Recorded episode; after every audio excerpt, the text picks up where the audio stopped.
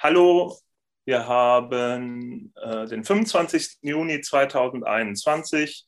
Äh, mein Name ist Daniel Behrens und ich sitze hier zu Hause in Hamburg. Hallo Daniel und herzlich willkommen bei einer neuen Episode von Hidden Characters. Wir sprechen heute wieder über Grafikdesign und Gestaltung. Und äh, mein Interviewpartner ist Teil des Grafikdesignbüros Public, PBLC. Wie wird das eigentlich ausgesprochen?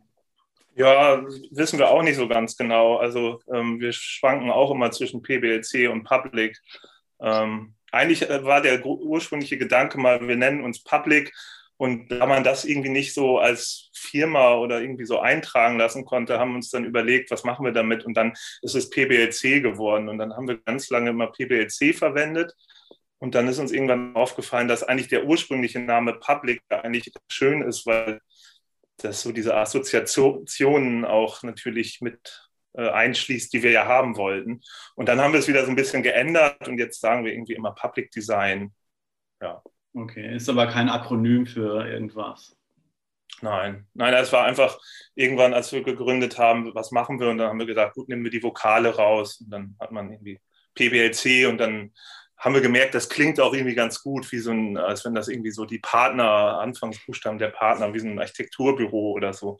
Mhm. Ähm, ja. Aber das hat dann natürlich irgendwann dazu geführt, dass der ursprüngliche Gedanke des Büros in dem Namen nicht mehr vorkam. Und deswegen sind wir dann wieder zurück ähm, ja, und das führt natürlich auch dazu, dass ich kein Mensch irgendwie genau weiß, wie wir eigentlich heißen und sich den Namen auch nicht merken kann. Und wir haben auch eine kryptische äh, Webdomain, die sich auch sowieso niemand merken kann. So, ja, ist wahrscheinlich nicht besonders klug eigentlich. Aber man kann euch gut googeln wenigstens. Ja, stimmt, ja.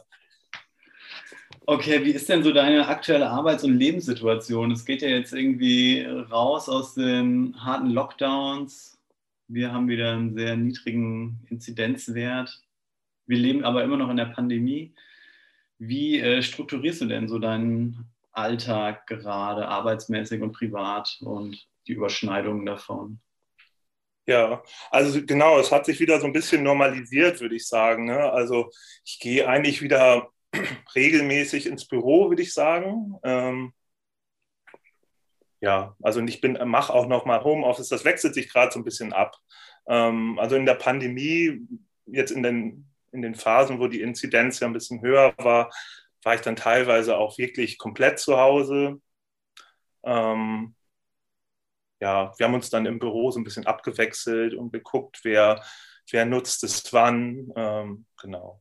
Ansonsten hat sich eigentlich nicht so wahnsinnig viel geändert, in der, also durch die Pandemie für mich. Also natürlich, klar, diese Arbeitssituation zu Hause wechselt. Ähm, ansonsten vom Arbeitsaufwand oder von der Menge an Arbeit hat sich bei mir gar nichts geändert. Das heißt, ich habe eigentlich die ganze Zeit nichts davon richtig gemerkt. So. Ähm, die Aufgaben haben sich ein bisschen verschoben, würde ich sagen. Also, also vielleicht so ein bisschen vom, printlastigen, ein bisschen mehr hin zum digitalen, würde ich sagen, sind einfach ein paar andere Aufgaben dazugekommen oder haben sich so ein bisschen, äh, ja, so ein bisschen verstärkt worden. Ansonsten habe ich da nicht so viel von gemerkt. Ähm, also was, was ich wirklich äh, einen größeren Einschnitt fand, war eigentlich so dieses Privat, dass das Privatleben sich sehr stark bei mir geändert hat. Ne? Also ähm, Arbeiten lief weiter, aber ähm, so dieses, der Ausgleich, dass man vielleicht abends Freunde getroffen hat oder noch auf eine Veranstaltung gegangen ist oder mal ein Konzert angeguckt hat oder das Theater oder irgendwie sowas, das ist halt irgendwie so komplett rausgefallen. Und ähm, das habe ich jetzt persönlich auch Belastung empfunden, weil das im Grunde irgendwie meinen Arbeitsalltag so ein bisschen auf Schlafen, Essen, Arbeiten reduziert hat, so mal extrem zu sagen. Mhm. Ähm, genau, und das fand ich schon sehr anstrengend, phasenweise. Also jetzt genau, auch letzten Sommer hat sich ja so ein bisschen entspannt wieder, aber ja, so gerade in den Wintermonaten war das schon, ähm, ja. Ja, der, der Maulwurfshügel, der sich um, um einen rum gebildet hat. Ja, ja, genau, so in der Art, ja.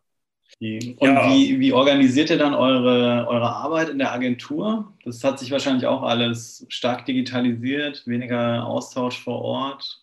arbeiten Leute noch direkt im Büro oder macht ihr Ja. da noch so einen Wechsel? Ja, also wir haben das immer versucht, sobald das irgendwie möglich war, zusammen vor Ort tatsächlich. Weil ähm, ja, man, das geht natürlich auch ganz gut über Zoom oder Skype oder keine Ahnung, ne? dass, dass man sich da mehrmals am Tag dann mal zusammen telefoniert und Sachen zeigt und äh, PDFs hin und her schickt. Und wir haben sowieso ja so einen Server, auf den, den wir nutzen, wo unsere Sachen drauf liegen, wo alle drauf zugreifen können und man natürlich dann irgendwie daran auch zusammenarbeiten kann. Aber es viel, meiner Meinung nach viel anstrengender. Also diese äh, Videocalls den ganzen Tag finde ich extrem anstrengend. Und ähm, es ist schwieriger zu reden, also man hört diese Zwischentöne nicht so schnell und dieses mal schnell, guck mal schnell drauf, was meinst du so? Also das finde ich irgendwie so im Arbeitsalltag sehr hilfreich, wenn man tatsächlich nebeneinander sitzt und irgendwie guckt, kann der, äh, kann der andere gerade, ähm, ich habe jetzt gerade so, eine, so eine, keine Ahnung, ne? ich bin jetzt gerade in so einem Punkt, wo ich nicht genau weiß, ist es sinnvoll, so weiter zu arbeiten und dann setzt man sich kurz mal zusammen und spricht drüber das finde ich schon, ähm, ja, ist viel produktiver natürlich einfach. Ne? Und es macht natürlich auch mehr Spaß, einfach so direkt zu arbeiten, sich was zu zeigen und mal die Bälle zuzuspielen im Büro. Das, dann kommt man einfach schneller zu. Ja, aber es geht alles. Ne? Also das ist natürlich auch so eine Erfahrung, dass man irgendwie merkt, man kann auch über Entfernung zusammenarbeiten. Ähm, aber es ist jetzt nicht meine präferierte Arbeitsform, würde ich einfach mhm. sagen. Ähm, ja, und genauso mit den mit äh, Kunden oder Auftraggebern natürlich auch. Also das geht auch ganz gut, ähm, aber es ist alles, dauert alles ein bisschen länger. Man muss vielleicht mal ein Treffen mehr machen, muss sich einmal mehr abstimmen, muss auch präziser sein, glaube ich, in den, was man zeigt und was man präsentiert und was man ausformuliert. Ähm, ja. Wie, wie lange gibt es äh, Public denn eigentlich schon? Wie viele Leute ähm, arbeiten ja. denn sonst im Büro? Ah, es ist sehr unterschiedlich. Also uns gibt es jetzt schon eigentlich seit ja, über zehn Jahren, ne? so zehn, elf Jahre schon. Ich bin da mit so den genauen Daten, das ist äh, schwierig, aber ich meine, ja, elf Jahre müssten das schon sein. Also ich meine, 2010 haben wir angefangen. Mhm. Ähm, die Zahl der Mitglieder oder ist sehr stark variiert, würde ich sagen. Also wir haben mal zu viert angefangen. Ähm, aus unterschiedlichen Gründen sind dann Leute weggegangen oder dazugekommen. Also ähm, genau, einmal irgendwie einfach jemand ist weggezogen. Und das hat dann eine Zeit lang, haben wir dann auch noch so über die Entfernung. Das hat dann aber tatsächlich auch nicht so gut geklappt. Ähm, dann hat jemand nochmal ein, ein Studium angefangen, ähm, ist dann auch rausgegangen. So hat sich das dann so ein bisschen verändert. Dann kam mal wieder jemand dazu ähm, gerade projektbezogen arbeiten wir dann auch immer mal mit Leuten zusammen. So, im Moment sind wir eigentlich, sagen wir meistens zu zweit oder zu dritt im Büro. Mhm. Also je nach, je nach Phase und je nach Projektlage und so. Und was wäre denn so deine, deine absolute Vorzeigearbeit oder vielleicht sagen wir deine drei Vorzeigearbeiten aus diesen zehn oder zwölf Jahren, die das jetzt euch schon gibt? Ja, ähm, das ist tatsächlich ziemlich schwierig zu sagen. Ähm, ich glaube, könnte ich, könnte ich nicht sagen. Also ich habe jetzt nicht irgendwie so das Lieblingsprojekt oder die Lieblingsprojekte. Ähm, für mich hängt das immer sehr stark eigentlich an dem Gestaltungsprozess dran. Also was, ähm, ob mir ein Projekt im Nachhinein gut oder schlecht in Erinnerung geblieben ist oder mhm. ob ich das mag oder nicht. Das Ergebnis ist ich, ich sage jetzt nicht egal, ne? das ist natürlich nicht. Also natürlich will man immer irgendwie einen guten Output haben oder am Ende damit zufrieden sein oder sagen, hey, das ist irgendwie, hat eine Qualität. Ähm, aber die kann meiner Meinung nach sehr, sehr unterschiedlich sein. Also das finde ich total schwer zu bewerten. Also es kann sein, dass man ähm, in ein Projekt startet, wo man das Gefühl hat, es ist, und da sieht man eher große Hürden, dass da was Gutes raus wird, aber der Prozess läuft dann total gut. Und am Ende ist es zwar jetzt nicht die tollste grafische Arbeit, die man je gemacht hat, aber trotzdem ist, bin ich dann sehr zufrieden damit. Also wenn man es geschafft hat, einen guten Gestaltungsprozess zusammen hinzubekommen, dann freue ich mich total darüber. Und, ähm, ja, und ich glaube, das Entscheidende beim Prozess ist immer nicht so, so eine Art, ähm, ja, so einen Reibungsmoment hinzubekommen. Also mhm. irgendwo der kann auch wiederum sehr unterschiedlich sein. Es kann thematisch sein, also ich kann, kann irgendwie einen Input kriegen, thematisch oder konzeptionell, sagen wir, von der Kuration oder von der Kuratorin, Kurator zum Beispiel. Ähm, und dann kann man sich anfangen, da erstmal zu recherchieren und sich mit dem Thema auseinanderzusetzen und in so eine Diskussion zu kommen. Das hilft, finde ich, immer total, um auf ähm, gute Ideen zu kommen, natürlich. Es kann aber auch sein, dass es irgendwie einfach ein gesteckter Rahmen ist. Ne? Also, dass es ein Corporate Design ist, was sich vielleicht über, auch über Jahre weiterentwickelt oder trägt. Und man muss dann irgendwie immer gucken, wie geht man jetzt damit um. Also zum Beispiel Theater oder was wir jetzt machen, Kurzfilmtage Oberhausen. Da ist das ja im Grunde auch so, dass man das über Jahre betreut und eigentlich immer so ein bisschen jede Spielzeit oder jedes Festivaljahr hat vielleicht noch so ein bisschen so eine Nuance drin. Man variiert mit Farben und so ein paar Stile und guckt immer, wie bleibt es sozusagen in diesem Rahmen und wie kann man trotzdem neue Akzente setzen. So, das macht dann auch Spaß und das kann auch diese Reibung erzeugen. Mhm. Und es kann natürlich auch sowas wie ähm, Informationsvermittlung äh, sein. Also wie wie baue ich eine Informationsarchitektur an? Also so der Umgang mit Inhalten, ne? sei es jetzt bei einer Webseite, wie, wie muss die Userführung sein, damit das verständlich ist und auch Spaß macht. Oder ein gutes Beispiel, finde ich, ist immer so ein, so ein Leitsystem, was wir auch öfters machen, dass man sich damit beschäftigt, okay, wie findet man jetzt da die Ziele? Was, was sind denn die Ziele? Wie muss man denn durchs Haus leiten? Und ähm, welche Szenarien gibt es denn da eigentlich? Also wer kommt denn in dieses Gebäude und wer sucht denn da überhaupt was und wie muss das denn gestaltet werden? Und da entsteht ja auch so eine Reibung, also eine Beschäftigung damit. Und genau, das finde ich immer sehr produktiv. Und wenn das passiert, also wenn man da irgendwie so, so einen Zugriff bekommt auf das Thema, dann macht es meistens Spaß, finde ich. Und das, ja, das kann auch mal schwierig sein. Also meistens ist es sogar besser, so gut läuft. Also wenn da mal vielleicht was Unvorhergesehenes passiert. Ähm, das ist dann im Nachhinein sogar irgendwie angenehmer. Oder wenn man vielleicht nicht mit dem ersten Entwurf dann durchkommt, mhm. sondern dann vielleicht äh, nochmal so ein Input kommt oder ähm, irgendwie vielleicht auch zufällig ähm, was passiert und man merkt, ah, das ist ja eigentlich gar nicht so schlecht, hatten wir gar nicht so gemeint, aber da sieht jetzt jemand, äh, sagen wir so eher aus der, von der Seite des Kunden oder der Kundin, sieht er dann was da drin und dann denkt man, ja, stimmt, das haben wir gar nicht so beabsichtigt. Also ein bisschen dieser, der Zufall noch reinkommt, macht das auch total Spaß. Ähm, ja, also schwer zu sagen. Also ich kann dann mal, jetzt im Moment haben wir zum Beispiel eine Ausstellung fürs Museum für Kunst und Gewerbe.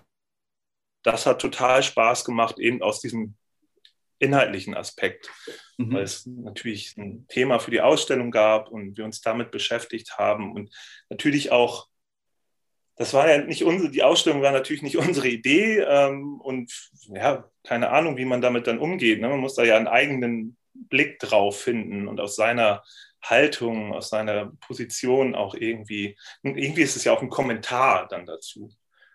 Und ähm, das macht dann, finde ich, total Spaß. Ja, bei den MKG-Geschichten, finde ich, sieht man auch äh, ganz gut, wie ihr tatsächlich auch dieses bestehende Bild oder dieses bestehende CI eigentlich ziemlich in unterschiedliche Richtungen dehnt. Ja, also ich denke jetzt ja, an genau. diese Knetnummer, die ich noch von euch ziemlich präsent habe. Das war schon ja. auch eine äh, ne, ne, ne ziemlich, wie, wie, wie nenne ich das? Eine ziemlich gedehnte ausgedehnte, tatsächlich auf Knete basierend. Ja, stimmt. Aus, ausgedehnte Variante des CIs, des MKGs. Ja, die haben ja tatsächlich auch bewusst den Raum dafür. Also bei denen ist es ja so, ähm, die haben jetzt auch gerade das äh, Corporate Design überarbeitet. Das Museum für Kunst und Gewerbe hat ja auch seit äh, 2018 eine neue Direktorin, Tolga Bayerle, und die hat natürlich dann irgendwann auch äh, da in dem Bereich irgendwie sozusagen ihre ähm, ihre Handschrift äh, sozusagen einfließen lassen. Ähm, deswegen wurde das gerade überarbeitet. Ich glaube, das hat äh, von Zinkmann gemacht. Und ähm, genau, die haben halt einen, würde ich sagen, einen Rahmen, der über das Corporate Design gesteckt wird und man kann ihn nutzen, man kann sozusagen Ausstellungen relativ klar mit diesem Corporate Design auch ganz bewusst den Raum äh, für bestimmte Ausstellungen, wo man sagt, okay, ihr braucht jetzt nicht irgendwie nah am Corporate Design bleiben. Ähm, es muss natürlich dann irgendwie so die Klammer übers Logo und mhm. genau, so, so, ein Minimalabsender muss sichtbar sein, so ungefähr. Aber auch der ist relativ flexibel wieder gelassen. Also selbst da hat man dann die Möglichkeit, irgendwie das Logo und den, ähm, den Schriftzug sozusagen so ein bisschen unterschiedlich zu setzen, je nachdem, wie man gestaltet. Und das ist natürlich für so ein Museum super, weil man natürlich dann inhaltlich eigentlich erstmal relativ frei ist und arbeiten kann und am Ende guckt, okay, jetzt setzen wir sozusagen den Absender drunter, ähm, trotzdem, ja, also es ist erkennbar, aber mit allen Freiheiten dann ungefähr so. Ne? Und ja, das ist natürlich für so ein Museum, was dann eigentlich ja auch ein Gestaltungsmuseum ist, also was ja mhm. jetzt mal sozusagen Vision dann zumindest in Hamburg wahrscheinlich das deutlich am nächsten Museum, äh, ja, das am, deutlich am nächsten an unserer Profession dran, ist das natürlich auch super, wenn man dann irgendwie vielleicht nicht so einen starren Rahmen setzt, sondern auch irgendwie ja, Platz lässt für Grafikdesign und für Plakatgestaltung und so weiter. Sehr dankbar bestimmt, ja. Ja, ja, genau. Ist auf jeden Fall ein, ähm, eine dankbare Aufgabe, wenn man dann auch so einen ähm, Inhalt bekommt und irgendwie sich inhaltlich abarbeiten kann, sozusagen, und erstmal frei daran gehen kann. Mhm. Ja, ihr arbeitet ja äh, mit Public auch noch mit anderen Big Names zusammen. Du hast gerade eben schon die Oberhausener Kurzfilmtage erwähnt, das MKG, äh, Theater Lüneburg habt ihr, glaube ich, auch mal gemacht. Ja, genau, das ist schon äh, bis wie, 2017, glaube ich, oder 18. ja. Wie, wie äh, hat sich das denn entwickelt? Wie seid ihr denn zu diesem Profil gekommen? Also ihr macht ja wenig Wirtschaft, seid schon irgendwie stark in diesem Kultur- und Kunstbereich. Habt ihr da mal eine Zeit lang gezielt Akquise betrieben oder hat sich das einfach so entwickelt? Kam eins zum anderen? Ja. Ja, es hat sich eher entwickelt, aber es gibt wahrscheinlich so verschiedene Gründe, warum sich das entwickelt hat. Also ähm, ich vermute mal, das hat natürlich auch damit zu tun, dass wir eine gewisse Nähe zu dem Thema haben. Also wir haben immer eher so für uns gesagt, wir machen eher so Kultur und Bildung eigentlich. Also Wissenschaft haben, wir hatten auch mal ähm, Kunden aus dem Bereich Wissenschaft. Mhm. Ähm, das ist ja tendenziell auch noch interessant für uns, aber eigentlich so die meisten Sachen sind irgendwie Kultur und Bildung. Und ähm, genau, ich glaube, das kommt durch so eine Nähe zu diesem Bereich. Ne? Selber interessiert ist natürlich an dem Feld und ähm, selber auch das Publikum ist ungefähr und wahrscheinlich auch eine Nähe zu den Menschen, die quasi auf der anderen Seite arbeiten. Ne? Also mhm. das läuft ja dann doch auch immer so ein bisschen über, versteht man sich gut, ähm, spricht man vielleicht eine ähnliche oder gleiche Sprache, weiß man vielleicht, was der oder die andere will.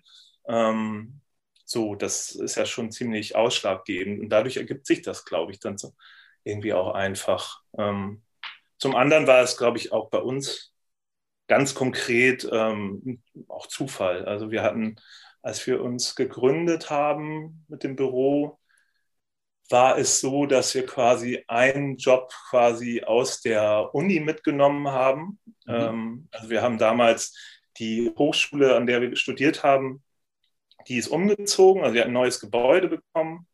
Und ja, wir haben uns da so ein bisschen mit eingeklinkt in diesen Umzugsprozess und haben dann irgendwie angefangen, da so ein bisschen diese Orientierung in dem neuen Gebäude mit zu erarbeiten, also so ein, das Thema Leitsystem so ein bisschen mhm. mit reinzubringen.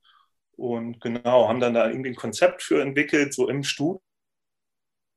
Das dann irgendwie auch dem ähm, Dekanat so vorgestellt und die fanden das erstmal ganz gut und haben uns dann sozusagen mit dem damals mit dem Architekten, der das umgebaut hat, zusammengebracht quasi. Und das hat dann auch gut funktioniert, sodass wir dann im, eigentlich so gerade aus dem Studium rausgekommen sind, einen Auftrag bekommen haben von dieser städtischen Sprinkenhof, der, die damals sozusagen diesen Umbau gemacht hat, das Leitsystem zu entwickeln, so ungefähr. Da gab es so ein bestimmtes Budget, das war jetzt nicht riesig, aber die haben gesagt, super, hier gibt es ja ein Konzept und macht mal. So. Mhm. Und ähm, der, genau, das war total klasse. Dadurch haben wir halt sozusagen so einen ersten Job äh, einfach gehabt. Nice. Ähm, kam das, Entschuldigung, kam das aus eurer Initiative selbst, also ihr als Studierende, oder war das ein Projekt von eurer Professorin, eurem Professor? Nee, das war jetzt eher unsere Initiative, wobei man sagen muss, hm, wir hatten so gegen Ende des Studiums haben wir uns, äh, haben wir relativ viele äh, Gestaltungsaufgaben für die Hochschule gemacht immer. Also mhm. es gab dann so eine kleine Arbeitsgruppe, die wir auch so mitgegründet hatten. Ähm, Behörde für Design haben wir die damals so genannt. Und da war, das war so ein bisschen der Versuch, die Medien der Hochschule so selbst zu gestalten, weil das war nicht äh, alles so super. Als wir angefangen haben, sah das eigentlich nicht so schön aus und es wurde irgendwie auch nicht vom, also es waren Medien, damals gab es ja noch sowas wie ein Vorlesungsverzeichnis gedruckt. Mhm. Das war wirklich sehr schlecht gestaltet.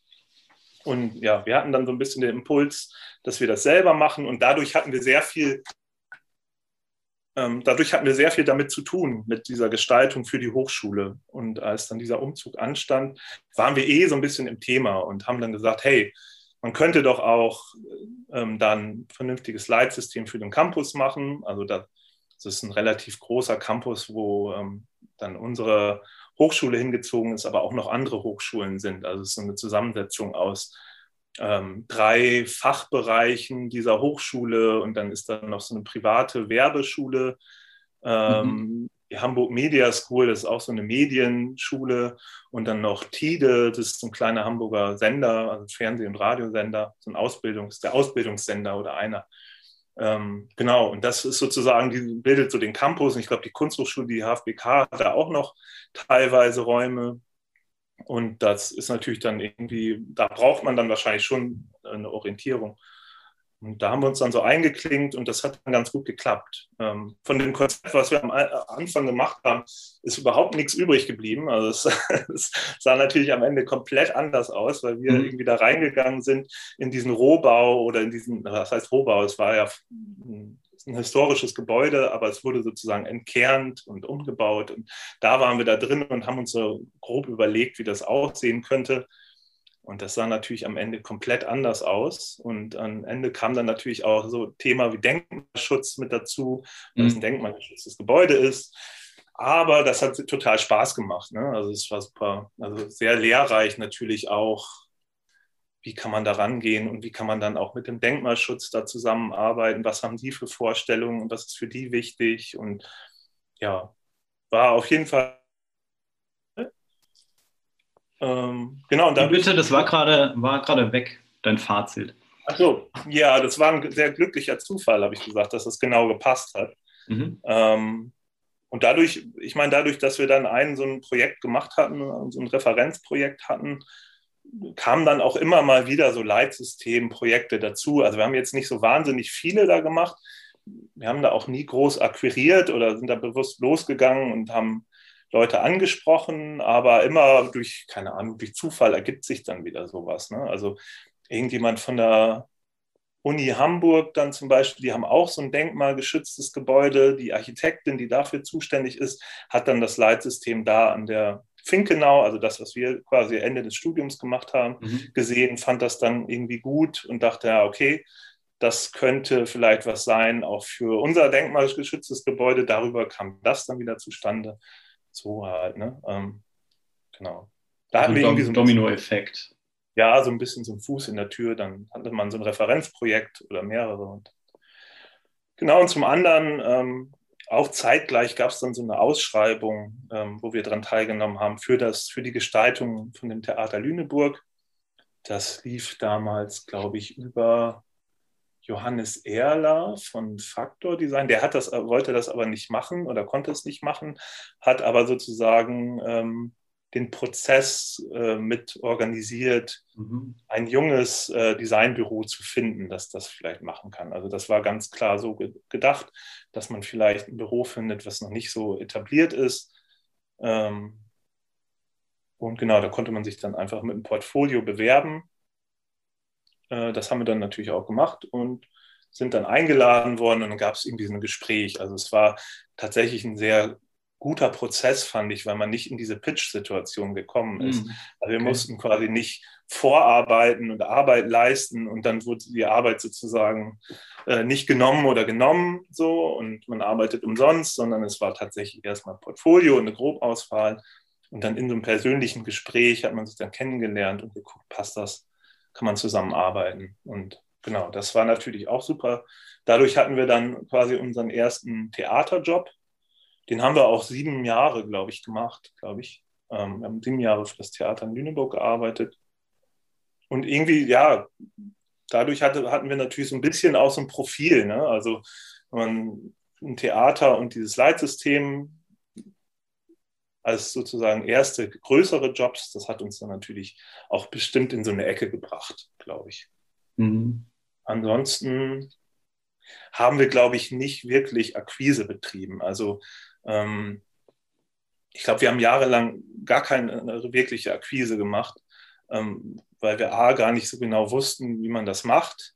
Ähm, also was ist, ne, also, wie, wo ruft man da an oder was sagt man da, wen ruft man an? Und ähm, das war erst bei uns erstmal gar nicht so klar. Und irgendwie lief es immer so einigermaßen, also ne, mal besser, mal schlechter, aber irgendwie war immer so was, hat sich dann so eine ganze Zeit hingezogen, bis zu einem gewissen Punkt, wo wir dann gedacht haben, ja, aber eigentlich könnte man ja über Akquise vielleicht auch zielgerichteter an Leute rantreten, wo man denkt, hey, das finden wir super oder für die würden wir gerne arbeiten oder mit denen können wir uns total gut vorstellen zu arbeiten. Ähm, und ja, dann haben wir uns irgendwie überlegt, wie man das machen könnte irgendwann mal. Und dann haben wir, äh, genau, das haben wir dann aber sehr spät gemacht tatsächlich. Und dann über ein eigenes Projekt oder dann einfach nur wirklich tatsächlich Leute direkt ansteuern, sagen, hier ist unsere Website oder habt ihr gleich Projektvorschläge abgeliefert, wie man das ähm, Leben oder das, den gestalterischen Auftritt von einer Institution verbessern könnte? Das haben wir, glaube ich, auch mal gemacht. Also so ähm, wirklich einen Vorschlag gemacht oder das zumindest formuliert. Ähm, aber das war eher selten. Also das, und da ist auch nie was raus geworden. Das hat zwar dann immer wohl Interesse geweckt, aber ich glaube, das waren dann eher so Sachen, die sind dann irgendwann im Sand verlaufen. Ähm, nee, was wir eigentlich gemacht haben, ist Leute per Mail angeschrieben und erstmal also ganz kurz vorgestellt und gefragt, ob wir denen das Portfolio schicken können. Mhm. Ähm, oder was wir auch gemacht haben, wir haben so, dann irgendwann so ein Faltblatt einfach von uns gemacht, so irgendwie so ein bisschen imagemäßig mit kurzem Text drauf, so uns kurz vorgestellt. Und das haben wir dann einfach äh, mit einem Anschreiben an die Leute geschickt.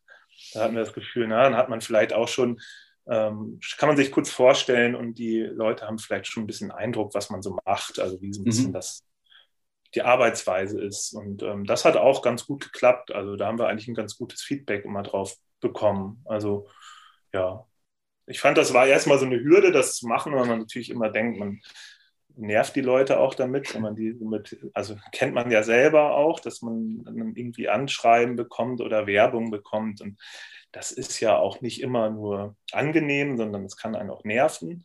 Andererseits ja auch nicht nur. Also andererseits, wenn dann sich Leute bei einem melden oder einen anschreiben, wo man denkt, hey, das ist aber eigentlich ganz interessant, was die machen oder das könnte passen, ist es ja auch super, weil man da mhm. Ansprechpartnerin gewinnt vielleicht oder weiß, ah, wenn das mal ist, dann könnte ich die mal fragen, so ungefähr. Und ja, das war für mich so ein bisschen so der Link im Kopf, dass ich gesagt habe, ja klar, man, wenn man die Leute gut findet und denkt, hey, das ist irgendwie ganz schöne Arbeit, die die machen, ähm, dann stellt man sich da halt einfach mal vor und ablehnen können sie ja. Also das können ja, ja. einfach sagen, nee, interessiert uns gerade nicht. Ist ja überhaupt kein Problem. Aber wenn die dann sagen, ja, wer weiß, irgendwie nächstes, übernächstes Jahr planen wir was, ähm, kann ja nicht schaden. So, ne? Also die suchen ja auch immer Leute. An sich, ja. ja. Das, ja. ja. das ist, glaube ich, so diese, diese Marketing-Denkweise, die man in der Gestaltung auch fahren muss, dass man irgendwie sagt, okay, äh, oder ich habe mal das von, von irgendwie einer Marketing-Person gehört, die auch formuliert hat, man kann eigentlich gar nicht nerven. Also entweder ist es überflüssig oder es bringt irgendwie einen Rücklauf. Aber ja. selbst, selbst das dritte Anschreiben nervt nicht wirklich. So. Das wird dann halt weggeworfen, aber es nervt nicht. Ja, Das ja, das muss man für sich aber auch erstmal irgendwie klarkriegen. Ne? Mhm. Ja, ja, ich finde das auch total schwierig nach wie vor. Also ähm, ist einfach nicht mein Steckenpferd. Also es macht mir auch nicht wahnsinnig Spaß oder so. Äh. Aber naja gut, so irgendwie macht man das halt hin und wieder mal jetzt. Ne? So. Ja, Akquise, ja, genau. Und das haben wir dann irgendwann angefangen, ähm, so ein bisschen zu machen, auch nicht äh, extrem viel, aber ähm, dann eher gezielter oder versucht eher wirklich zu gucken, was interessiert uns denn wirklich.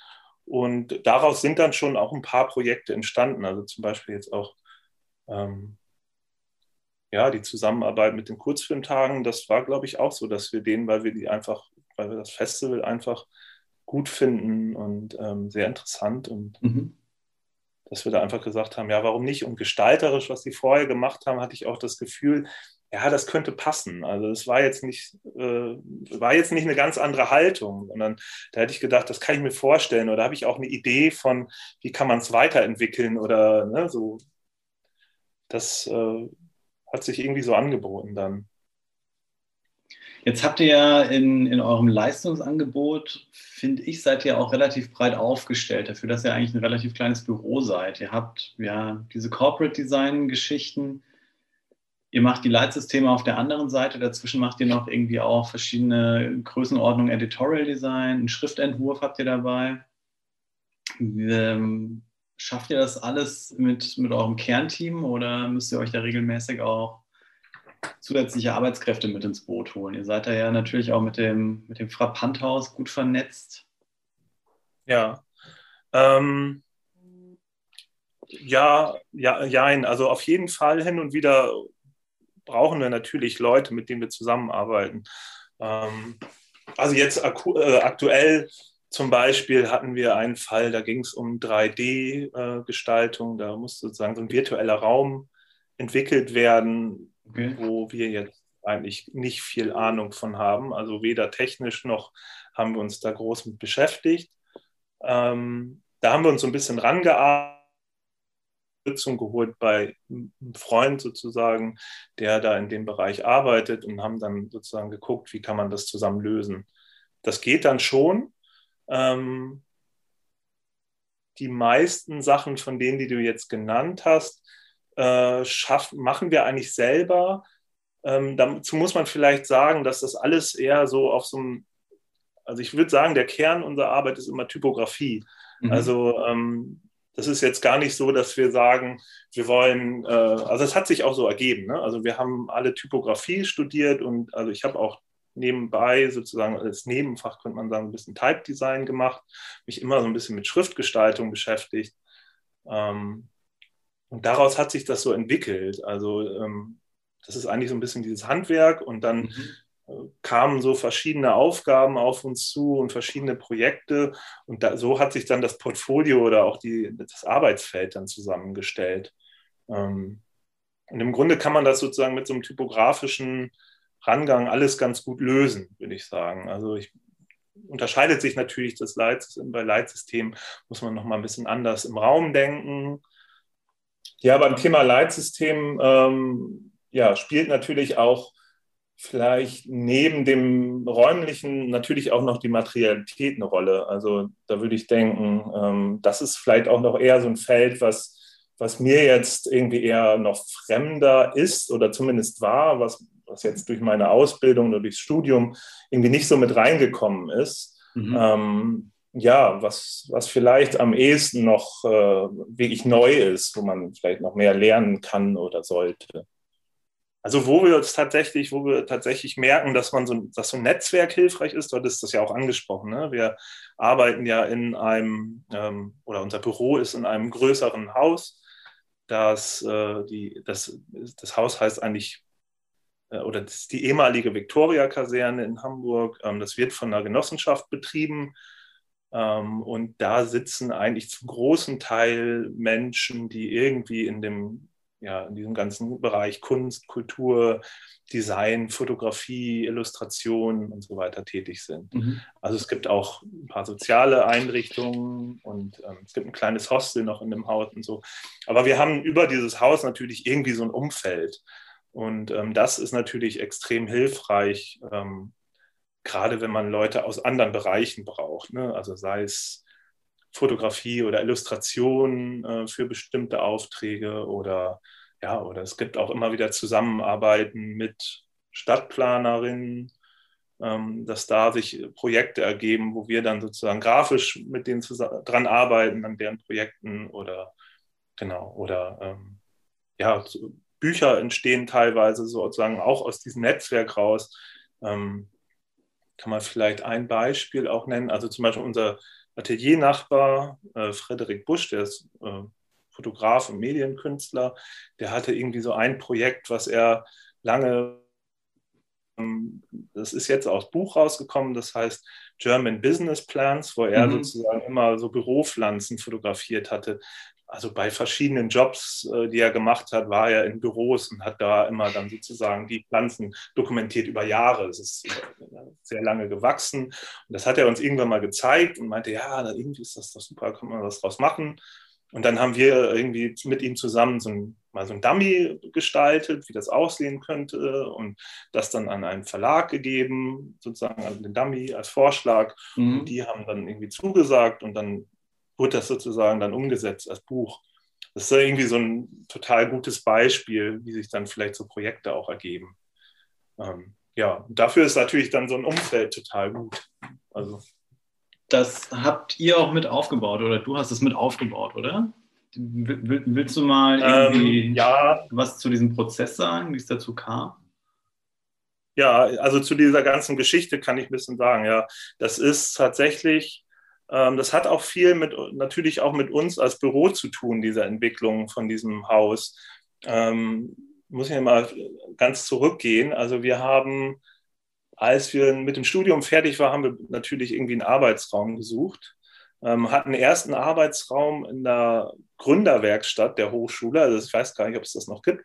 Damals mhm. hatten die so ein kleines, eine kleine Etage in St. Georg hier in Hamburg, wo man als Unternehmensgründer aus der Hochschule raus sozusagen so Räume bekommen konnte. Da muss man mhm. sich quasi so eine kleine Bewerbung schreiben und äh, sich da melden und sagen, hier, wir haben das und das vor und brauchen den und den Platz.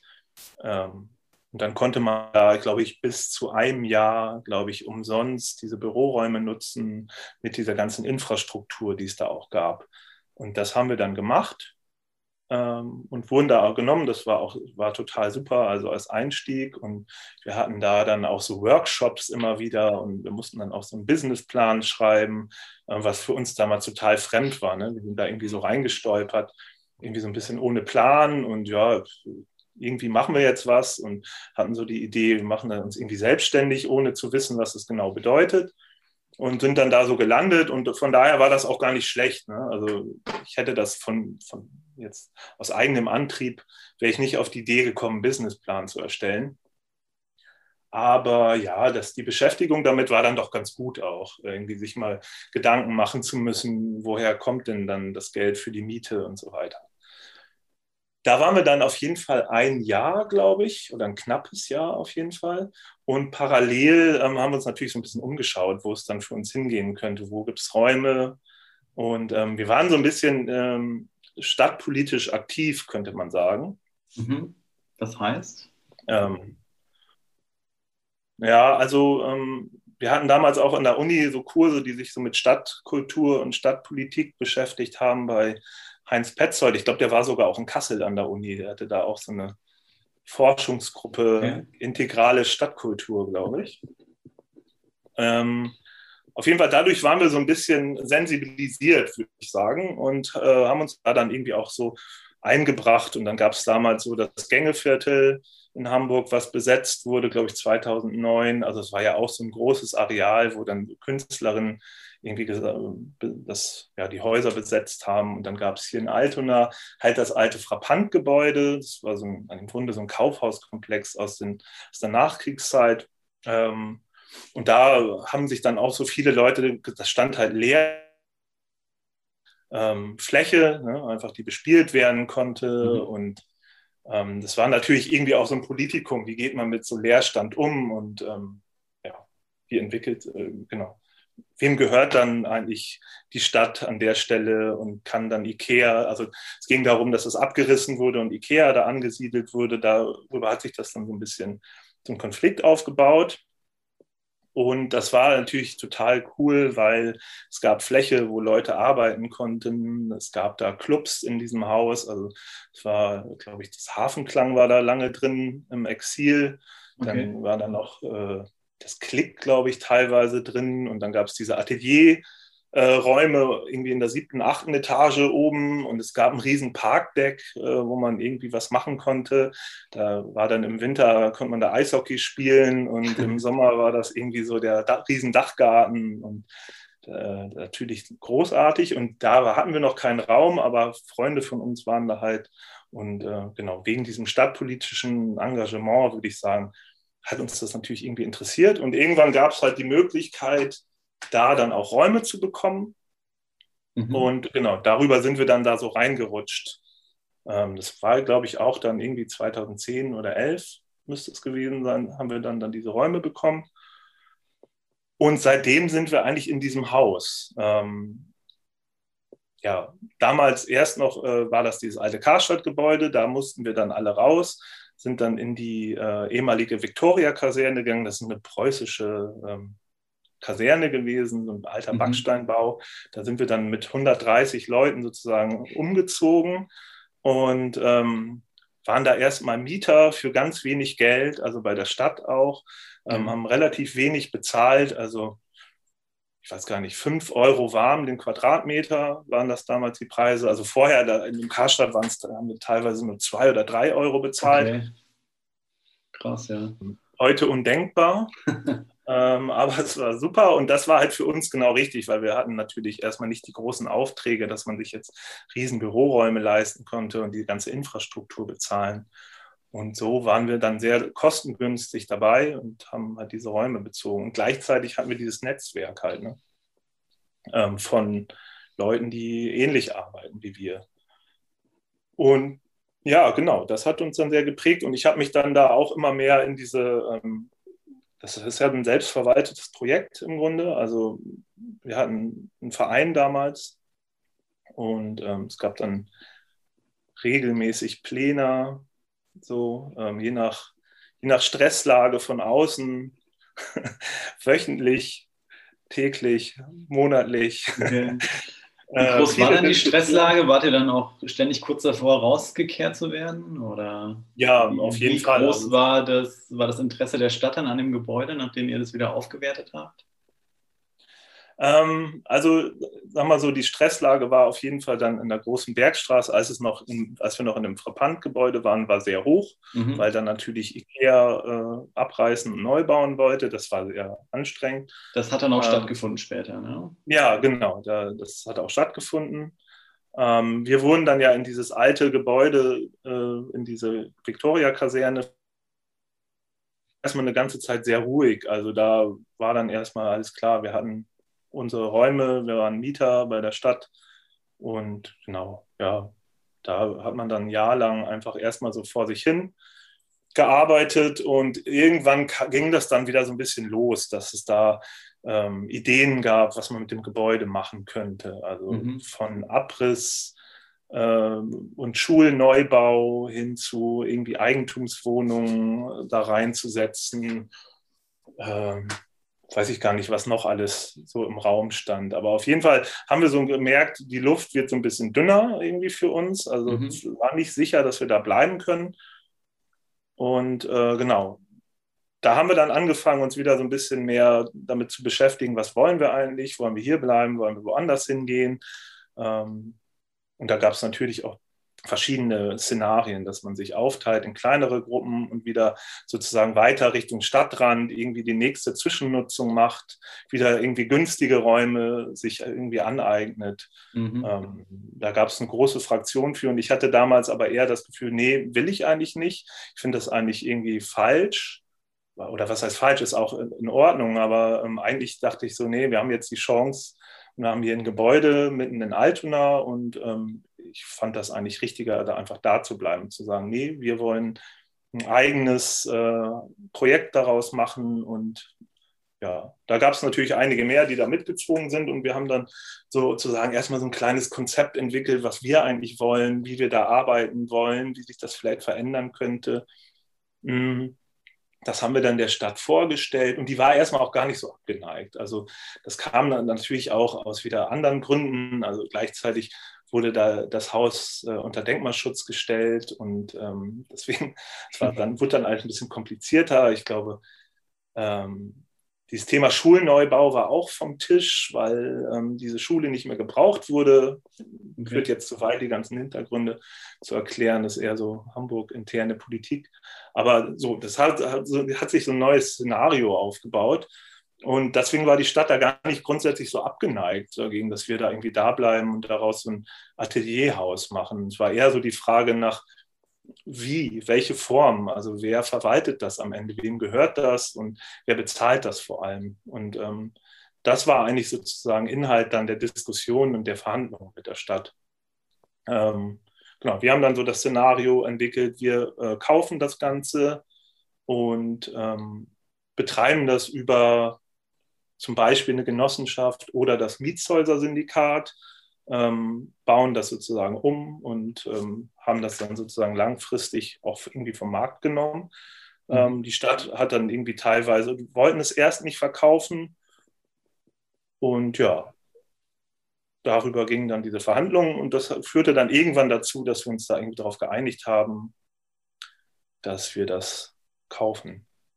Ich glaube, das war auch ein Versehen, glaube ich, weil Also irgendwie, so ein, äh, irgendwie ist das so passiert und naja, also ganz kurz zusammengefasst, dann haben wir irgendwann gesagt, okay, wir kaufen das, wir haben dann eine Genossenschaft gegründet und ähm, ja, dann haben wir das von der Stadt für 1,85 Millionen Euro bekommen, das ganze Gebäude. Also vielleicht so zur Einordnung, das sind so, also das Gebäude hat vielleicht so knapp 10.000 Quadratmeter Fläche jetzt. Mhm. Also es ist schon groß. Ähm, also dafür sind diese 1,85 Millionen relativ wenig, auch jetzt bei dem Grundstück und der Lage.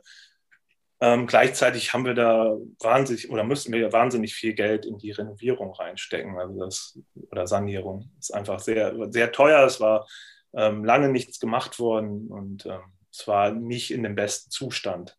Okay, ihr konntet es aber auch nicht selbst sanieren, sondern musstet tatsächlich professionell ausgebildete HandwerkerInnen bestellen, die das. Ja, auf jeden Fall. Das, ja, ja, das äh, war jetzt nicht so was, was man mal eben selbst macht, sondern genau, wir hatten dann mit der Genossenschaft, ähm, also in den ganzen Umbauprozess bin ich tatsächlich auch nicht mehr so wahnsinnig involviert. Also diese Zeit, ähm, von den ersten Verhandlungen, also die Konzepterstellung, was wollen wir eigentlich, bis hin zu Kaufvertrag mit der Stadt, äh, habe ich eigentlich ziemlich begleitet, so über mhm. ein paar Jahre. Das waren irgendwie so vier, fünf Jahre. Ähm, da war ich dann eigentlich ziemlich mit immer so enger dabei. Ähm, als dann sozusagen dieser Umbauprozess losging und wir ein Architekturbüro hatten, das dann auch angefangen hat zu arbeiten und ein Bauteam, also wir haben selber auch dann ein Bauteam zusammengestellt. Ähm, da habe ich mich dann auch irgendwann mal ein bisschen mehr zurückgezogen, weil das für mich auch dann einfach gereicht hat. Also diese Jahre waren dann doch sehr intensiv und anstrengend und habe ich gesagt, okay, jetzt kümmere ich mich mal wieder ein bisschen mehr um Grafikdesign. Mhm. Ähm, ja, was auch eine super Entscheidung war. Also, war, also ich fand auch die Phase davor toll und war interessant, ähm, aber ja, ist auch sehr aufreibend. Kerngeschäft wieder. Genau, und dann bin ich da sozusagen wieder so ein bisschen zu meinem Kerngeschäft zurückgekehrt. Ja, aber es ist ein, äh, nach wie vor äh, ein cooles Projekt und ich freue mich natürlich auch da zu arbeiten, wenn man immer nette Menschen um sich hat. Und äh, es gibt viel Input. Ähm, auch wenn es, also es ist mal anstrengend hin und wieder, also diese ganzen Diskussionen und Pläne, die man dann auch mal mitmachen mhm. muss, kann auch mal nerven und anstrengen, aber im Großen und Ganzen ist das natürlich schon echt super und eine Bereicherung auf jeden Fall, finde ich. Hattet ihr, hattet ihr Vorbilder für irgendwie diese Organisation, für diesen Hauskauf durch Genossenschaft? Du hast was vom Mietshäuser-Syndikat erzählt. Ja, also auf jeden Fall gab es natürlich solche Projekte, die wir uns angeguckt haben. Ähm, also gibt es ja sehr unterschiedliche Modelle, wie das finanziert wird. Ähm, wir haben, also wir haben ganz lange mit dem Mietshäuser-Syndikat so sympathisiert. Ich weiß nicht, ich führe das jetzt nicht so im Detail aus, was das genau ist. Das kann man okay. ja auch äh, googeln, glaube ich, einfach. Also, also ja, ganz kurz, das ist im Grunde eine, ein Träger, ähm, wo man sozusagen ähm, eine GmbH gründet. Mhm. Ähm, und äh, dann wird man Teil von diesem Mietshäuser-Syndikat. Und ähm, diese Konstruktion ist auf jeden Fall so, dass man ähm, dass, dass man es nicht mehr verkaufen kann. Also es ist sozusagen so, so ein Pad hergestellt. Also wir als Projekt ähm, können unser Haus nicht mehr verkaufen, weil das Mietshäuser-Syndikat ähm, auch mit sozusagen Gesellschafter ist bei okay. uns. Und dadurch hat man dann irgendwie so, ein, so eine Situation, ähm, ja, das ist einfach ja, für uns keinen Weg gibt, das zu verkaufen, ähm, das Gebäude, weil ich glaube, das kommt sozusagen, diese Entwicklung des Mietshäuser-Syndikats kommt so ein bisschen aus so einer ähm, Erfahrung, dass so Hausprojekte dann ähm, irgendwann dann doch wieder verkauft wurden oder die Häuser wieder in den Markt zurückgegangen mhm. sind. Und das sollte sozusagen verhindert werden. Ähm, genau, wir haben lange mit denen irgendwie zu tun gehabt und die haben uns super beraten auch. Also zeigt, wie kann man so eine Finanzierung stemmen, welche Möglichkeiten gibt es eigentlich und wie würde man das organisieren. Ähm, also da sind viele Stunden von denen reingegangen, uns da irgendwie schlauer zu machen und weiterzubringen. Mhm. Und die waren dann auch am Ende gar nicht so, ihr müsst das jetzt unbedingt mit uns machen, denen war tatsächlich wichtig, dieses Projekt zu supporten. So. Und ähm, am Ende ist es bei uns eine Genossenschaft geworden. Ich glaube, ähm, das war dann auch okay. So, ne? Also wir haben es ja so auch irgendwie ganz gut vom Markt genommen. Ähm, ja, aber die haben uns da lange sehr unterstützt. Okay, also ihr musstet nicht diese grundsätzlichen Strukturen erstmal euch erarbeiten, sondern die gab es tatsächlich. Ähm, ja, also wir, wir waren ein ziemlich chaotischer Haufen. Ne? Also das ist so ein. Das also glaube ich mit 130 Leuten. Ja, es waren so alles so verschiedene, auch so verschiedene Künstlerhäuser, die dann da so zusammengekommen sind. Und die hatten natürlich alle so ein bisschen Erfahrung mit so Vereinstrukturen und das auf jeden Fall. Ähm, aber es war natürlich eher unstrukturierte. Äh, auch die Sitzungen waren eher unstrukturiert. Da hat jeder einfach mal so geredet und ähm, es, äh, Leute haben sich alle gestritten auch. Ähm, ja, ziemlich chaotisch, würde ich sagen. Ähm, aber äh, ja, so mit der Zeit wurde es dann, äh, haben wir das irgendwie hinbekommen, das immer weiter in so Strukturen einfließen zu lassen. Und wir haben halt ab einem gewissen Punkt auch gesagt, also vielleicht muss man noch erklären, dass wir haben das Gebäude, wo wir jetzt drin sind, ungefähr zur Hälfte benutzt. Wir waren so 130 Leute knapp mhm. und haben die Hälfte des Gebäudes benutzt. Also wir wussten, wenn wir das jetzt weiterführen wollen, brauchen wir eh Unterstützung. Also wir brauchen Leute, die mit uns das zusammen machen. Und äh, wir haben uns dann mit einer anderen Initiative zusammengetan aus Altona, die hießen Lux und Konsorten. Mit denen hatten wir auch früher schon dazu tun im alten Frappant, die, äh, so die? Also sind alte, sozusagen alte Weggefährten gewesen bei dem, in der großen Bergstraße und mit denen haben wir uns zusammengetan und die haben natürlich auch nochmal, waren deutlich strukturierter zum Beispiel als wir, mhm. ähm, was dem ganzen Konstrukt wahnsinnig geholfen hat. Und ähm, dann haben sich quasi diese beiden äh, Gruppen zusammengetan und gesagt, okay, wir übernehmen das jetzt irgendwie. Und ähm, dann haben wir diese Genossenschaft gegründet. Und ein genossenschaftliches Modell setzt ja eine Struktur voraus. Also da kann man halt nicht mehr machen, was man will, sondern es gibt bestimmte Regeln, die man dann auch einhalten muss. Und so ist das dann irgendwie in so eine Struktur geflossen dann natürlich auch. Und intern, also jetzt, das ist natürlich so die Verwaltung. Und intern würde ich sagen, ist die Struktur ständig im Wandel. Also das mögen wahrscheinlich andere anders sehen, aber meiner Meinung nach wechselt das immer so ein bisschen. Es gibt natürlich so einen Vorstand ähm, und es gibt verschiedene Arbeitsgruppen, äh, dann gibt es verschiedene, äh, es gibt ein, so ein EVT, äh, ich weiß gar nicht, was das eigentlich genau heißt. Äh, es gibt so, also es sind dann verschiedene Pläne sozusagen, wo sich dann Aktive aus dem, aus dem Haus treffen und Themen besprechen quasi. Und diese Struktur, wie das dann genau aufgebaut ist, ändert sich auch mal. Also dann gibt es ähm, Vorstand zum Beispiel, also wo dann noch Leute sozusagen so ein bisschen beratend zu den Vorstandstreffen dazukommen. Ja, und diese verschiedenen Treffen oder Formate passen wir auch immer an, je nach Situation oder je nach dem, was gerade auch äh, bei uns los ist oder was gemacht werden muss. Oder mhm. äh, zum Beispiel, am, ja, um das mal vielleicht ein bisschen greifbarer zu machen, also am Anfang, als sich diese Genossenschaft gegründet hat und wir ja quasi aus zwei größeren Gruppen eine neue geformt haben, mhm. gab es irgendwie das Bedürfnis, dass sich die Leute besser kennenlernen. Also da uns untereinander in dieser Frappant e.V.-Gruppe und Lux und Konsorten kannten sich untereinander, aber so gegenseitig kann man erstmal relativ neu zusammeneinander. Und da haben wir dann zum Beispiel geguckt, okay, wir brauchen irgendwie so ein Format, wo man sich vielleicht auch ein bisschen informeller mal trifft und sich gegenseitig auch ein bisschen vorstellt, was machst du eigentlich und ähm, ja, auch mal über seinen Beruf redet und was man sonst so macht, außer äh, in Plänen rumzusitzen. Mhm. Ähm, ja, und das war dann eine ganze Zeit lang, haben wir dann sowas gemacht und mittlerweile ist es aber so, dass, dass das eigentlich nicht mehr so notwendig ist. Ne? Also, weil klar, kennt man nicht alle Leute im Haus, äh, nicht möglich weil sich das natürlich auch ändert und sehr dynamisch ist, aber man hat so eine Basis. Das ist jetzt nicht mehr so notwendig und das Format gibt es, glaube ich, auch nicht mehr. Okay. Ja, es ist ja eigentlich wie mit allem so. Du kennst deine direkten Nachbarn, aber weißt nicht, wer irgendwie vier Straßen weiter wohnt. Ja. Im ja, kleineren Maße wird das wahrscheinlich in eurem Haus dann genauso laufen.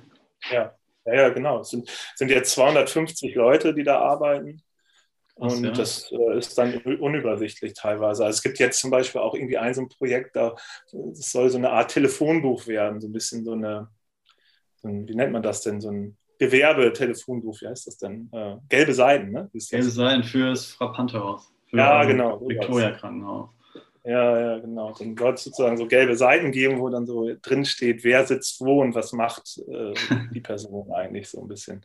Um einfach auch zu gucken, ähm, in meinem Arbeitsalltag, was brauche ich denn gerade? Also mhm. ne, ich brauche irgendwie vielleicht Unterstützung bei irgendeinem Projekt.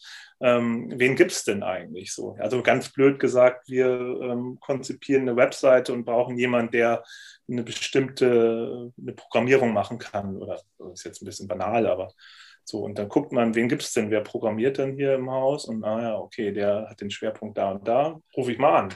So. Natürlich, ja. ja eigentlich ganz schön. Mal gucken, ob das klappt. Ja, dann drücke ich die Daumen. Ja, danke. Und dann würde ich tatsächlich auch schon fast zum Abschluss kommen. Ja. Und auch wenn du da im, im Vorfeld drumherum geschrieben hast, von welcher Gestaltungsposition bist du denn jetzt so, wenn wir zum Ende kommen, bedingungslos Fan oder was findest du richtig gut an Gestaltung?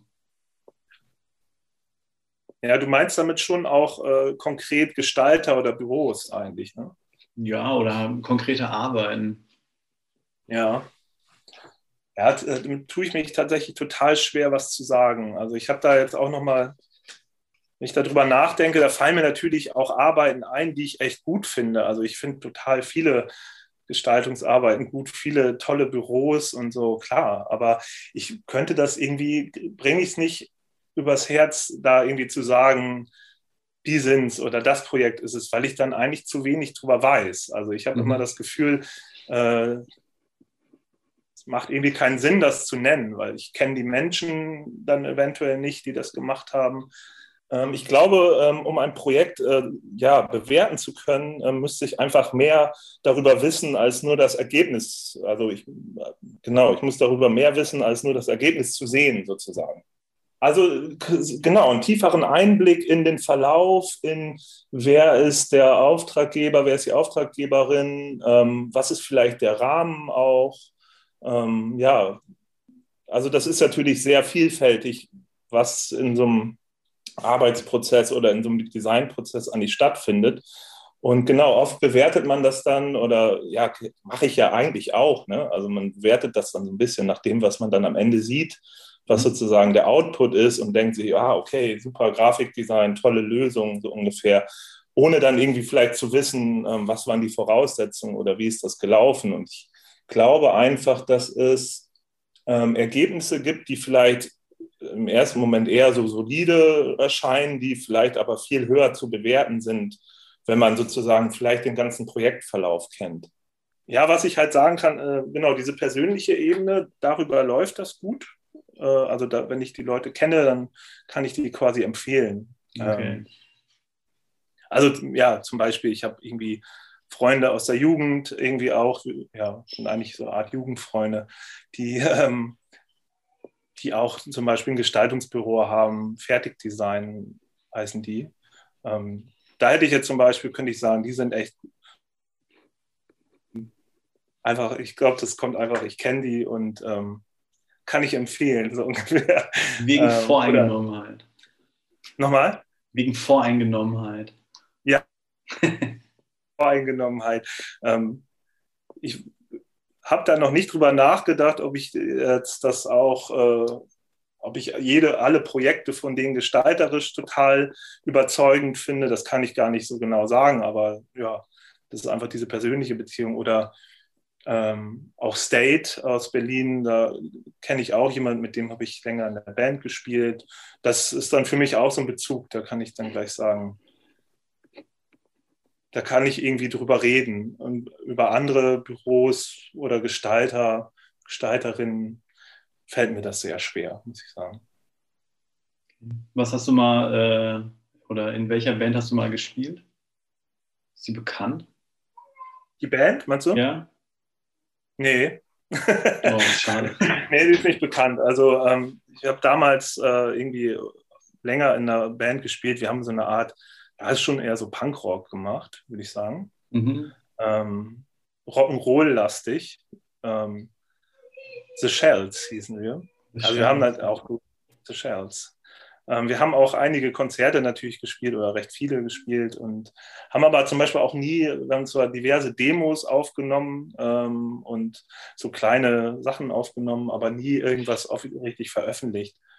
Ähm, aber es gab die Band, glaube ich, bestimmt zehn Jahre oder so. Okay. Ja. Richtig. Genau, und es gibt noch, noch ein anderes Bandprojekt, was ich jetzt irgendwie hier in Hamburg auch gemacht habe. Rebecca, das ist äh, ähnlich, also gibt es auch ein Demo, und Auftritte, aber ähm, genau, ist auch sehr unbekannt. Aber ja, das noch. ist auch nicht. Ist noch, ja, gibt es im Moment gar nicht mehr. Also. das Projekt ist erstmal gescheitert. Mhm. Aber wir können sagen, wir haben, wir haben eine Italien-Tour gespielt. Ähm, das ist schon mal mehr, als äh, manche andere Band so hinkriegt. Ja, ja. ja. Selbst organisiert oder organisieren lassen? das ist ja so ein bisschen das Schöne auch in diesem ganzen Punk-Hardcore-Umfeld, dass da ganz viel, das ist ja nicht so kompliziert. Also es gibt relativ viele Orte, es gibt viele äh, Jugendzentrum, autonome Zentren, keine Ahnung, ne? Clubs, Bars und so, die sowas machen. Und ähm, ich habe aber das Gefühl, dass es relativ unkompliziert da mit Leuten zusammen was zu machen und Auftritte zu organisieren oder kleine Konzerte zu organisieren. Das läuft dann irgendwie ganz gut. Und das war bei dieser Italien-Geschichte halt auch so. Das waren so Freunde von uns oder der eine, der das eigentlich hauptsächlich organisiert hat, hat eine Zeit in Hamburg gewohnt und der hat auch, mit dem haben wir auch ein bisschen Musik gemacht. Mhm. Er ist dann aber wieder nach Mailand zurückgezogen und meinte dann, ey, kommt doch mal vorbei, wir machen, ich organisiere ein paar Sachen hier und spielt doch einfach mal ein paar Auftritte und sagt, klar machen mhm. wir. Und ähm, wir haben für die dann hier auch ein paar Sachen organisiert. Und äh, das war halt ganz interessant. Ne? Und dann haben wir da halt vor allem in irgendwelchen besetzten Häusern und äh, ganz wilden Jugend- oder so autonomen Zentren. Das war schon auch sehr, war echt ganz cool. Okay, funktioniert das in Italien wie in Deutschland mit, mit, mit so Jugendzentren oder ist da dieses ich habe mir irgendwann gehört, dass da dieses Verhältnis mehr auf so, auf so besetzten Häusern noch liegt. Ja, dass dann da ja, mehr in dieser DIY-Szene stattfindet.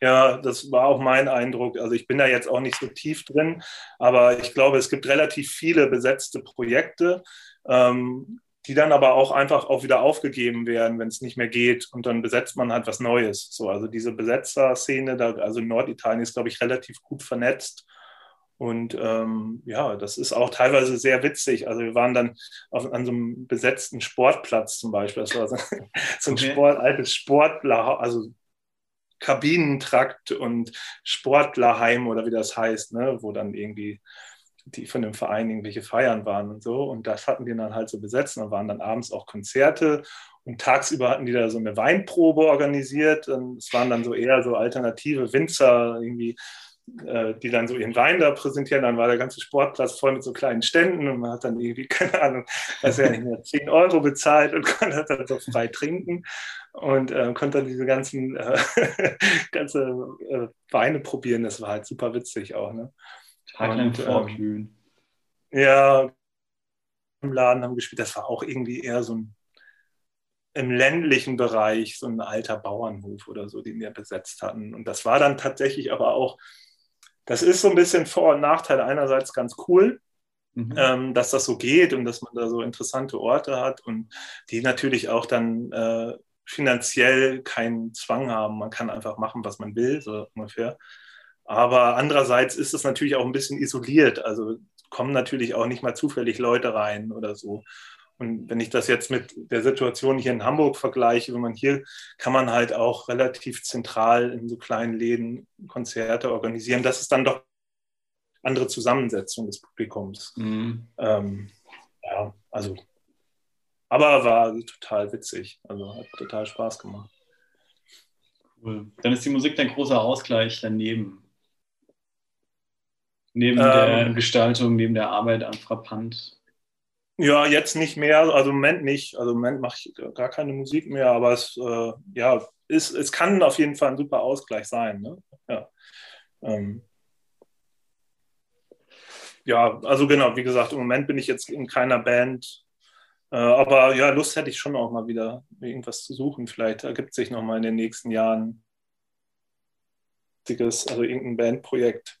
Ähm, ja, das ist also, ich glaube, genau in diesem, in diesem Bereich Punk oder auch Hardcore oder so ist es ja auch immer relativ einfach. Ne? Man fängt halt mal an und macht. Und ich glaube auch diese, diese Einstellung dazu, so dieses, das ist ja so ein bisschen DIY auch, man fängt erstmal an, Musik zu machen, äh, kann das vielleicht auch noch nicht so gut, aber man kann das ja auch lernen, man kann ja auch besser werden darin und das einfach, man fängt mal an und guckt, wo es hinführt.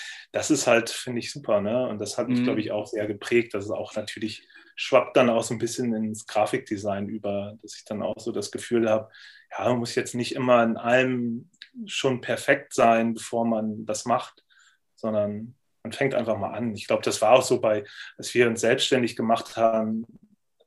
Das heißt jetzt nicht, dass wir das nicht konnten, so, ne? aber ähm, ich habe da jetzt erstmal gar nicht so das Problem gesehen, dass man bestimmte Aufgaben nicht hinbekommt, äh, sondern eher, ja, probiert das halt, macht das so gut, wie man das kann. Und wenn man das öfters macht, dann wird man da ja immer besser drin. Und mhm. äh, ja, dann geht man da halt einfach mal so ran. Und diese Haltung finde ich halt total gut. Also das mag ich auch total gerne. Ja. Nicht so lange drüber nachdenken dann vielleicht und so den Prozess einfach mal, sich auf den Prozess einlassen. Ja das ist ja auch so ein, eigentlich so ein ganz interessantes Thema, ne? So dieses ganze, ähm, sagt man das denn? Ja, irgendwie so Politik und Grafikdesign oder so, ne? Also was ist das denn überhaupt und äh, wie kann man da irgendwie in, mit seiner Arbeit oder in seiner Arbeit irgendwie auch, oder wie kann man das mit politischer Arbeit verknüpfen oder so? Das ist ja immer so die große Frage, so, ne? Ähm, ich weiß, dass wir irgendwann mal in, den, in der HAW, da gab es auch so einen Vortrag von so einem niederländischen Büro, wie hießen die Designarbeit, die auch so wahnsinnig, äh, ich glaube, ja, Designarbeit. Ähm, die haben auch, also ich fand, das war dann schon, was die gemacht haben, da ist dann Grafikdesign schon voll in den Hintergrund getreten. Das war dann teilweise eher soziale Arbeit. Okay. Äh, so die gemacht haben. Also eher so Community-Arbeit, irgendwie in so Stadtteilen in Amsterdam und so. Also total. Ähm, aber genau, für mich ist dann immer so die, auch die Frage, ist das denn dann noch Grafikdesign und wo hört das denn dann auf? Oder warum macht man dann nicht was anderes auch? Also, mhm. ähm, das ist, also das beschäftigt mich halt immer so. Ich zum Beispiel auch, ich würde jetzt denken, ich äh, engagiere mich eigentlich sehr gerne und auch häufig politisch und würde jetzt auch denken, dass ich eher ein politischer Mensch bin, der sich gerne auch so einbringt. Und ähm, äh, trotzdem weiß ich noch nicht so ganz genau, ähm, ob, ob das nicht konsequenter ist, das ich, na gut, ich kann es nicht trennen von meiner Arbeit ganz, da komme ich ja auch nicht raus, aber mhm. ähm, ich glaube, wenn ich irgendwie politisch arbeiten will, dann mache ich kein Grafikdesign so unbedingt. Also natürlich kann man auch mal Plakate machen für Veranstaltungen und meinetwegen Demo-Aufrufe und so, aber irgendwie ist das ja nochmal ein anderes Feld, glaube ich. Und ähm, ich kriege das noch nicht so ganz zusammen, weißt du? Also, ja, verstehe ich. Noch das so. Gefühl, das sind immer noch so zwei Pole. Und, ja.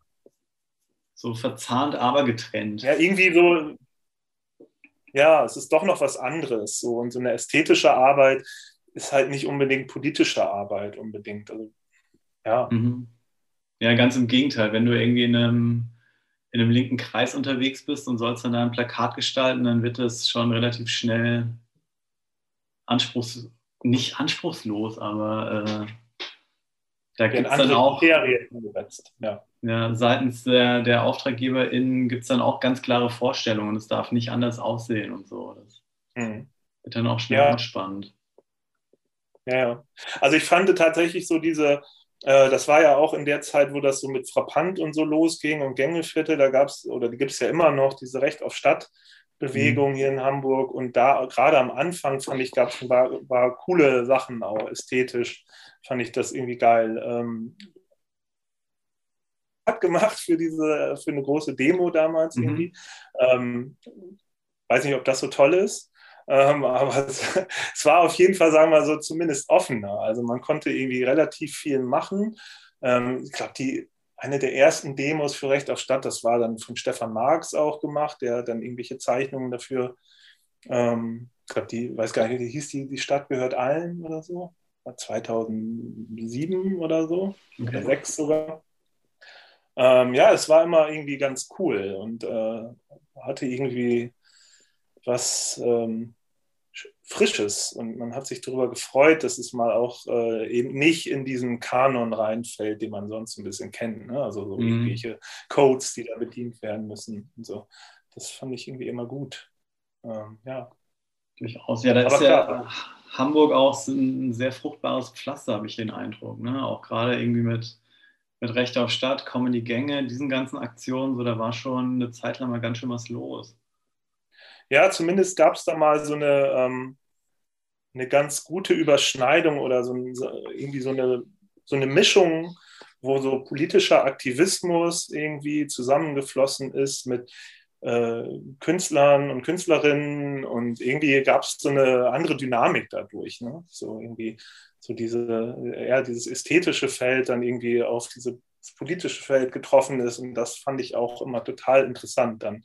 So gerade diese Jahre so zwischen, also das war, das war genau so diese Zeit, wo wir mit dem Studium fertig wurden, so 2008 mhm. bis 2012 oder so.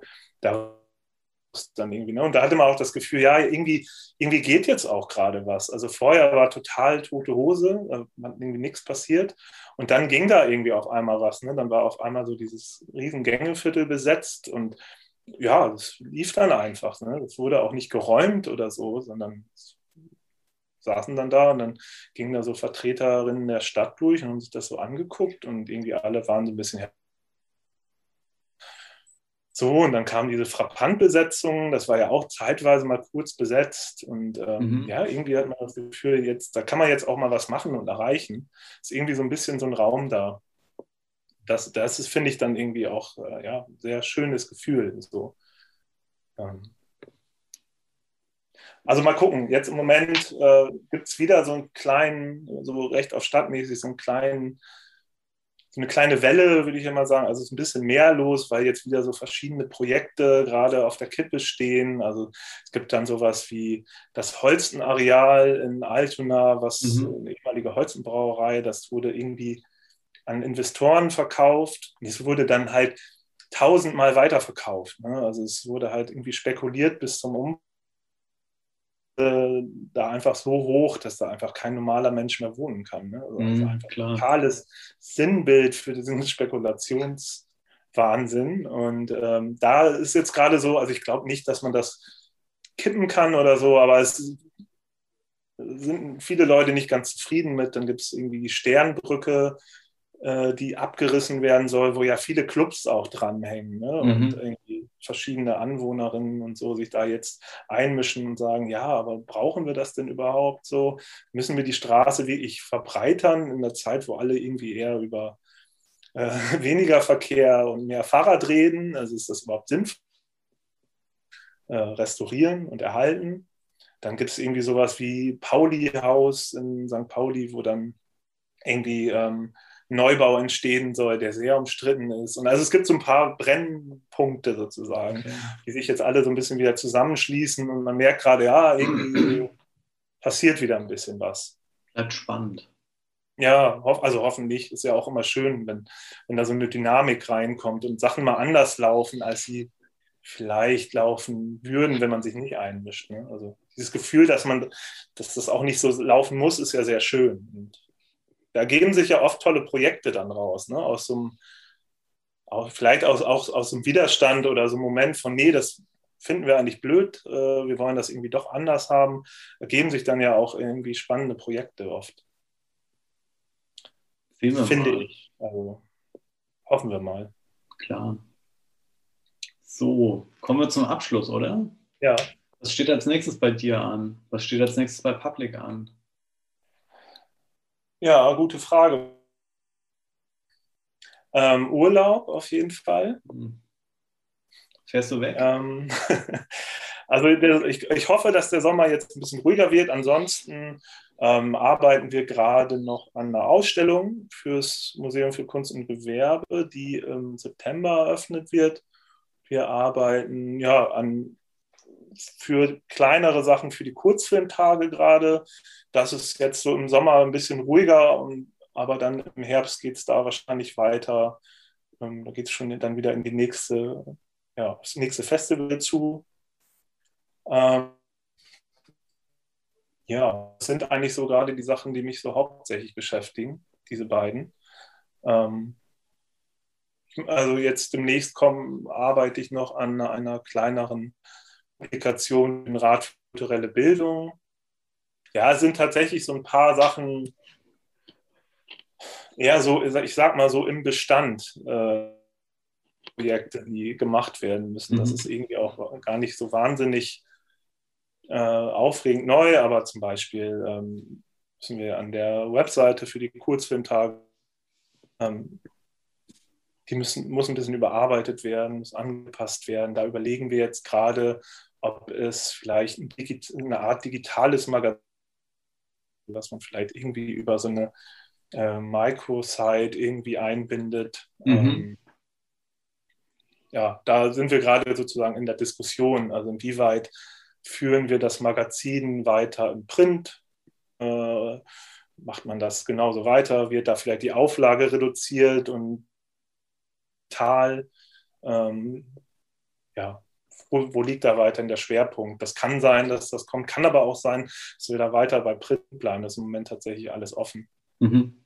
Ähm, ja, dann gibt es so ein paar Anpassungen an Leitsystemen, die ich gerade gemacht habe oder gerade dabei bin. Ähm, also das ist ja auch irgendwie immer so ein Thema, das projektbezogen und dann vorbei, ähm, sondern meistens passiert dann doch immer noch mal was und dann funktioniert irgendwie vielleicht mal was nicht oder es kommt ein zusätzlicher ähm, Punkt dazu, den man ausschildern muss oder ähm, es müssen Inhalte ausgetauscht werden, so also ganz viel so Bestandsarbeit im Grunde. Das ist gerade angesagt. Sehr gut. Hast du eine, ein Gestaltungsbuch, was du noch empfehlen möchtest? Ja, ich habe tatsächlich jetzt mehrere. Uh. Ähm, ja, das ist, äh, der Buchtipp ist natürlich, das ist jetzt auch ein bisschen random natürlich, ähm, ohne total aus dem Kontext. Ähm, aber genau, vielleicht einfach Bücher, die ich jetzt vielleicht so dem Thema Grafikdesign zuordnen würde, die ich irgendwie gerne gelesen hatte, mir jetzt vielleicht noch so einkommen. Also tatsächlich äh, Boris Kreuz über das Neue, ähm, ja, lasse ich einfach mal unkommentiert. Äh, Jean Baudrillard, das System der Dinge ist natürlich super. Ähm, vielleicht auch sogar noch ein bisschen mehr auf, auf Graffiti, aber Cool Killer ist von Jean Baudrillard natürlich auch noch super. Ähm, ja, so Klassiker vielleicht, ist vielleicht ein bisschen langweilig, aber sowas wie Marshall McLuhan, mhm. Medium is the Message oder Kann Walter Benjamin. Was? Kann, Kann auch nicht schaden, das Medium. Nee, genau, es ist halt irgendwie so, ja. Oder Walter Benjamin, das Kunstwerk im Zeitalter seiner technischen Reproduzierbarkeit. Ähm, was hatte ich denn noch? Achso, Gernot Böhme zum Beispiel, ästhetischer Kapitalismus. Okay, das kenne ich jetzt cool. nicht tatsächlich. Wie heißt der? Gernot Böhme, ästhetischer Kapitalismus. Ähm, ja, und ich habe noch ein Buch gefunden oder gesehen, ähm, was, das hatte ich auch gelesen, das hat, fand ich auch super. Ich weiß gar nicht, ob das, ähm, das ist auch im Transkriptverlag erschienen, von Julia Gens und Paul Gévaudan. Ich hoffe, ich habe das jetzt richtig ausgesprochen. Ähm, Medialität, Materialität, Kodierung, ähm, Grundzüge einer allgemeinen Theorie der Medien. Ähm, genau, das fand ich auch nochmal so vielleicht im Hinblick auf Design gut ja, wie gesagt, ist alles ein bisschen jetzt äh, random zusammengestellt, aber kann man sich ja was rauspicken vielleicht. Ergibt nach Lektüre aller Bücher äh, und der intensiven Auseinandersetzung damit auch wieder Sinn wahrscheinlich. Ja, genau. Wahrscheinlich, wenn, wenn alle Buchtipps deiner Reihe, wenn die dann so zusammenkommen und man das alles gelesen hat, dann äh, versteht man wahrscheinlich alles. Oder alles. Die, man versteht Grafikdesign dann. Ja. Dafür ähm, mache ich das. Ja. Dafür mache ich das. Vielen Dank. Für die Darum geht es eigentlich. Jetzt definitive Grafikdesign-Bibliothek. ja, genau. Zum Hören. Ja, ist gut. Cooles Ziel. ja, ich, äh, mal was. unterstütze ich, wenn ich das irgendwie kann, gerne in jeglicher Form. Mit einem Brett, wo man die dann alle draufstellen kann. Ja. Und wenn wir jetzt äh, den, wenn du den Staffelstab weitergeben solltest, welchen Interviewpartner, welche Interviewpartnerin würdest du gerne hier in einer zukünftigen Folge von Hidden Characters mal sprechen hören? Und warum? Ja, also wenn man so ein bisschen guckt, äh, welche Richtung das geht, dann fände ich wahrscheinlich Designarbeit vielleicht echt gar nicht so schlecht. Also das würde mich tatsächlich auch interessieren. Mhm. Und die sind ja auch sehr aktiv. Das wäre vielleicht auch was, was interessant wäre. Cool. Werde ich mal auschecken. Ja, also genau, da finde ich der Aktivismus-Aspekt äh, ist halt sehr stark bei denen. Ähm, ja. Sozial sehr engagiert, also finde ich aber auch cool. Also wie, wie sozusagen dann auch äh, Menschen, die dann quasi eigentlich aus dem Grafikdesign kommen, irgendwie äh, über Grafikdesign irgendwie in so, in so einem Bereich arbeiten, der eigentlich vielleicht eher soziale Arbeit ist, ne? oder mhm. so Community-Arbeit. Das finde ich schon ganz interessant, wie das so passiert. Also wie, ja. ja, hört sich spannend an. Ich äh, check das mal aus. Ja, gut, ich wäre durch mit all meinen Fragen. Cool. Und danke dir nochmal herzlich für deine Zeit. Ja, gerne. Also ich danke dir für die Einladung. Ich habe mich sehr gefreut. Auch, dass wir uns mal wieder gesehen haben. Auch wenn es nur digital war, ja. ja, auch. genau. Ja. Super, ja, vielen Dank.